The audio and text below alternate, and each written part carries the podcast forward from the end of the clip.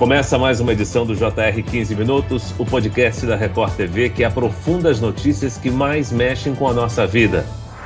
O câncer de próstata é a segunda doença maligna mais comum entre os homens, ficando atrás apenas do câncer de pele. Embora seja uma doença comum, por medo ou desconhecimento, muitos homens preferem não conversar sobre o assunto. Por isso, o mês de novembro é dedicado a relembrar a população sobre a importância do exame de rotina. Como detectar o câncer de próstata precocemente? Quais são os sintomas mais comuns? E o tratamento desse tipo de câncer pode causar impotência? O 15 Minutos de hoje esclarece essas e outras dúvidas com o urologista e presidente da Sociedade Brasileira de Urologia, Alfredo Canalini. Bem-vindo, doutor. Muito obrigado, é um prazer poder estar aqui com vocês hoje para esclarecer a população sobre esse tema que é tão importante, é, não só para nós urologistas, mas para todos os homens e também para as esposas, porque muitas vezes as esposas é que pegam seus maridos e uh, os convencem a procurar um urologista para tratar da saúde. Isso é muito importante, isso é fundamental. Quem nos acompanha também nessa entrevista é o repórter da Record TV, André Tal. André, a doença é a causa de morte de 28,5 0,6% da população masculina que desenvolve o tumor, é isso mesmo?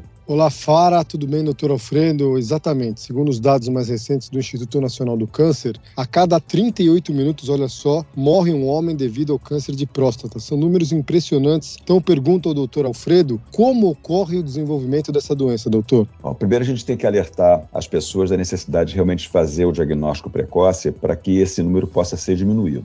Nós temos hoje uma ferramenta muito importante para fazer esse diagnóstico, numa fase em que a doença é totalmente assintomática, que é o exame de sangue, PSA, que é, que é um exame feito simplesmente pela coleta de uma amostra de sangue e a dosagem de uma substância que é chamada antígeno prostático específico e também pelo exame de toque retal. Por que, que esses índices eles são tão altos e o que, que mudou ao longo do tempo que nos impôs esse cenário desafiador? Primeira coisa é o aumento da expectativa de vida. Se a gente levar em consideração que, principalmente aqui no Brasil, esse aumento da expectativa de vida foi um processo é, bem rápido, é, nós começamos a lidar com doenças que antigamente elas não eram tão frequentes assim, porque na realidade as pessoas morriam mais jovens e com o aumento dessa perspectiva de vida, essa doença se tornou mais frequente e mais ameaçadora à medida que hoje a gente tem a possibilidade de viver mais de 70 anos, isso aí é a expectativa de vida média do, do brasileiro. Então, à medida que nós conseguimos fazer o diagnóstico precoce dessa doença, é, isso fez com que o cenário mudasse muito. No início da década de 80, praticamente os pacientes que nós víamos com câncer de próstata já eram quase todos com doença avançada. É, o diagnóstico era feito através de sintomas, que geralmente são devidos à evolução da doença, porque a doença começa a se espalhar pelo corpo, por exemplo, para os ossos, provocando dores específicas no local das metástases. Então, os pacientes chegavam lá já numa situação que não havia muito recurso mais para curar é, esse tipo de câncer. E eram tratamentos paliativos, e a partir do momento que a doença se apresentava, que mostrava a cara dela, é, com todos esses quadros clínicos, o homem tinha uma sobrevida muito pequena, mesmo com algumas atitudes que a gente tomava para poder diminuir a atuação da testosterona em cima do câncer, porque a testosterona é um grande hormônio que faz esse câncer crescer mais rapidamente. E o que a gente vê hoje é o seguinte: um dos fatores de risco para câncer de próstata é uma história familiar. Quer dizer, se seu pai teve câncer de próstata, se seu irmão mais velho teve câncer de próstata, então a tua chance de ter câncer de próstata é maior. Então começa a fazer o exame mais cedo, a partir dos 45 anos. Então, você hoje você está pegando esses homens cujos pais morreram de câncer de próstata e você está começando a fazer o diagnóstico nesses pacientes e, de uma certa maneira, mudando um pouco a história deles, porque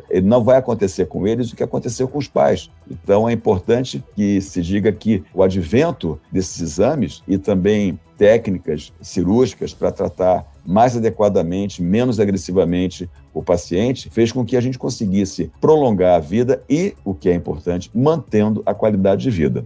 Doutor Alfredo, quais são os sintomas e como eles influenciam na gravidade dos casos? Sintomas eles não existem na fase inicial, né? que é para as pessoas é, não procurarem o um médico somente quando sentem alguma coisa, que esse é o, é o grande problema do homem. É. Eles não fazem as consultas periódicas preventivas, eles procuram o médico só quando estão sentindo alguma coisa. Então eu queria alertar que se você procurar o urologista porque está sentindo alguma coisa e esse sintoma for provocado pelo câncer de próstata, a chance de você ter uma doença já avançada é superior a 90%. Os sintomas podem ser vários, né? desde dor na região das metástases, dores ósseas, aparecimento de, de gânglios é, aumentados em lugares onde eles não deveriam estar é, aumentados e a, o, o, próprio é, endurecimento da próstata ou sangramento na urina, dificuldade grande para urinar, dor, enfim, um conjunto de sintomas que nós não queremos ver, porque são sinais ruins para a doença. Né? O ideal é que o exame é, seja feito naquele paciente que não está sentindo nada. E se você me permite, eu vou aqui enfatizar um pouco em relação à questão da história familiar, mas existem mais dois fatores que é, influenciam na questão da possibilidade desse homem ter essa doença. Além do fator familiar, é o fator é, racial. A gente sabe que os homens da raça negra, por questões genéticas, eles têm maior probabilidade de ter essa doença. Então, é uma população que merece muita atenção da saúde, muita atenção dos urologistas, muita atenção da assistência básica para que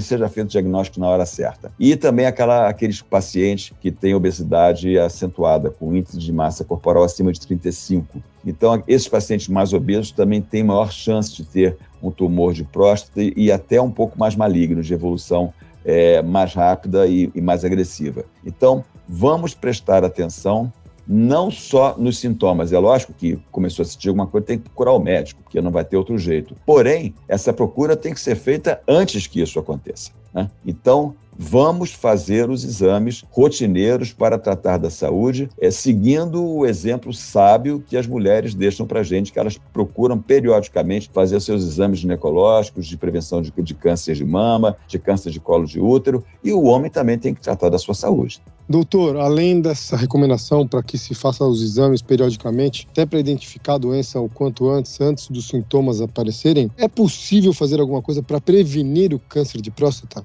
Existem algumas informações estatísticas populacionais de estudos que foram feitos em grupos específicos. Então, nós sempre pensamos aqueles da raça amarela, que os orientais, os japoneses, por exemplo, eles teriam menos câncer de próstata por questões genéticas. Mas, quando você compara a população japonesa que mora no Japão e que ela manteve os hábitos de alimentação tradicionais do povo japonês, que é uma alimentação com pouca gordura, de carne bovina, mais peixes, etc., esses homens homens, eles têm menos câncer do que japoneses que foram para os Estados Unidos e que aderiram à alimentação rica em carne e rica em gorduras. Então, existe aí uma questão alimentar também, a alimentação com muita carne, muita carne vermelha, é, com muita gordura, e isso deve ser um pouco evitado. Quando você está no grupo de risco, é, é, lógico que a alimentação ela, ela vai influenciar isso também, mas você deve tomar cuidado não só em evitar, por exemplo, mantendo uma atividade física, não, não engordando muito, muito. A gente sabe que a gordura, ela não é uma estrutura simplesmente inerte do nosso corpo. Ela fabrica hormônios, ela faz substâncias que alteram receptores hormonais em várias estruturas do nosso corpo, altera a resposta que esses receptores têm a várias substâncias e inclusive aos hormônios.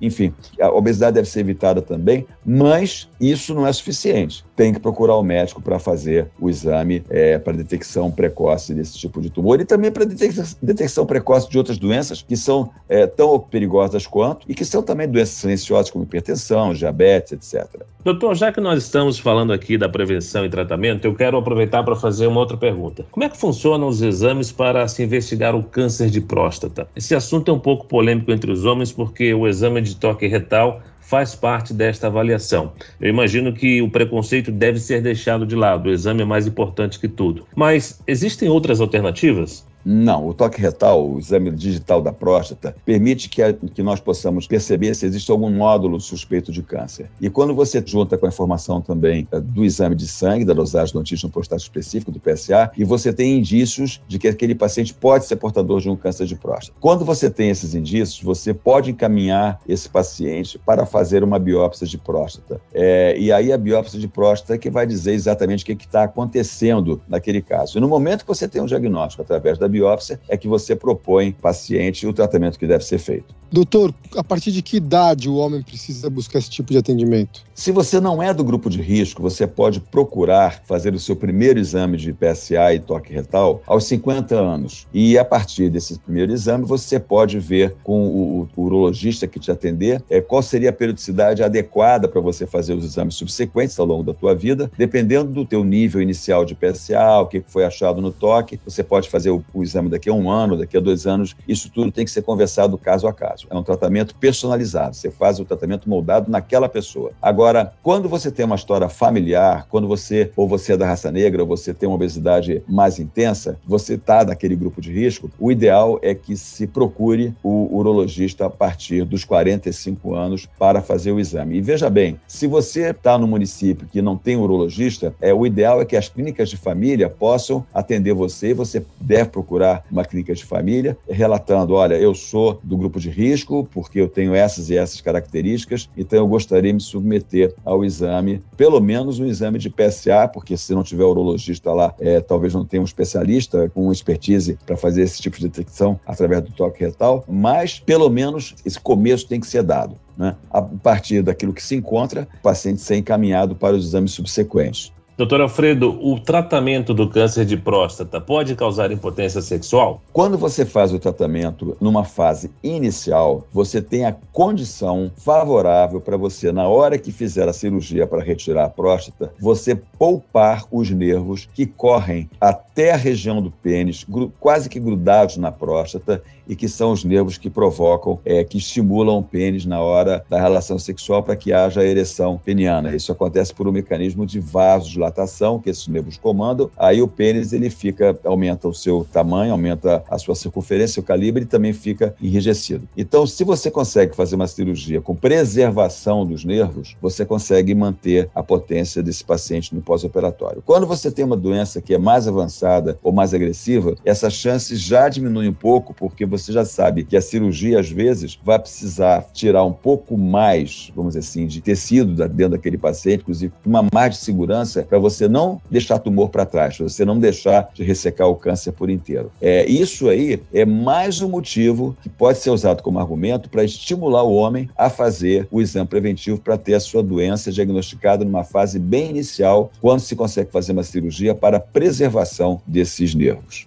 Acho que para quem tem o preconceito, melhor passar pelo exame de toque retal do que ficar impotente, né? Então fica aí o alerta não é só uma questão de preconceito, eu acho que também tem uma questão de, de medo. A gente tem que lembrar que talvez a mastectomia para a mulher, talvez não, com certeza, a mastectomia, a retirada da mama para a mulher, tenha também um simbolismo eh, importante em relação à imagem corporal, em relação à, à sexualidade, à feminilidade, etc, etc. E, no entanto, as mulheres elas não têm medo de enfrentar isso aí, porque elas sabem também que depois que é feito o tratamento do câncer e tendo o câncer de mama sido curado, existem estratégias de reconstrução da mama para que não haja nenhum dano estético e nenhum dano em relação à imagem corporal da paciente. Similarmente, existem tratamentos alternativos para aquele paciente que tem câncer de próstata, que se por acaso não houver a possibilidade de fazer a preservação desses nervos, existem tratamentos no pós-operatório que podem ser feitos para que o homem consiga manter a sua atividade sexual com algum grau de rigidez peniana e ter a sua masculinidade, a sua visão corporal masculina também preservada. Doutor, nesse mês são muitos eventos realizados, diversas palestras, atividades educativas espalhadas pelo país, sempre buscando conscientizar e chamar a atenção da população para a campanha Novembro Azul. Essa campanha, pelo histórico dela, realmente gera efeitos? Vocês, profissionais da área de saúde, notam um aumento na procura por atendimento? É, isso nós temos notado sim, porque cada vez a população ela está mais é, bem informada em relação a isso aí, e nós estamos começando a fazer fazer um trabalho também é em relação à saúde do adolescente. Não, obviamente, não em relação ao câncer de próstata, mas é porque veja bem como é o comportamento, como é o tratamento que é dado ao adolescente, se ele é menino ou se ele é menina. Porque a menina, quando entra na adolescência, a mãe se preocupa em levá-la a algum tipo de assistência e que ela possa ter uma orientação, que ela possa fazer os exames. A menina começa a conhecer seu próprio corpo, começa a conhecer as questões é, menstruais, etc, etc. No entanto, isso não acontece com o menino. O menino entra na adolescência e ele é largado é, praticamente livre ao próprio destino. Então, por isso é que as mulheres têm o hábito de, de, procurar mais o médico. A gente vê que o número de meninas e adolescentes que procuram algum tipo de atendimento para consulta, independente de ser com o ginecologista, é 18 vezes maior do que dos adolescentes meninos. Então, já existe na mulher, ela já está inserida dentro de um contexto é, social, familiar, etc, etc, de uma cultura de que ela vai ter que cuidar da vida dela ao longo do tempo. Isso vai desde o início da puberdade até ao longo da vida, inclusive após a, a menopausa. E a mesma coisa tem que acontecer com o menino. Ele tem que, desde cedo, ser habituado, ser acostumado com a ideia de que ele vai ter que tomar conta da própria doença, que ele vai ter que ficar atento para fazer a, os exames periódicos, para evitar que ele tenha surpresas. Né? E parar com aquela história de que o homem só procura o médico quando está doente. É, não é assim que deve funcionar, porque algumas doenças podem ser evitadas. E é isso que a gente quer. Muito bem, nós chegamos ao fim desta edição do 15 Minutos. Eu agradeço a participação do urologista e presidente da Sociedade Brasileira de Urologia, doutor Alfredo Canalini. Obrigado pela sua participação, doutor. Agradeço em nome da SBU a oportunidade de poder divulgar essas informações para o bem da saúde masculina no nosso país. Agradeço também a presença do repórter da Record TV, André Tal. Obrigado, André. Obrigado, Fara. Obrigado, doutor. Obrigado a todos que nos acompanham. Esse podcast contou com a produção de David Bezerra e dos estagiários Lucas Brito e Kátia Brazão. Sonoplastia de Marcos Vinícius, coordenação de conteúdo Edivaldo Nunes e Deni Almeida. Direção editorial Tiago Condreira. Vice-presidente de jornalismo Antônio Guerreiro. Te aguardamos no próximo episódio. Até lá.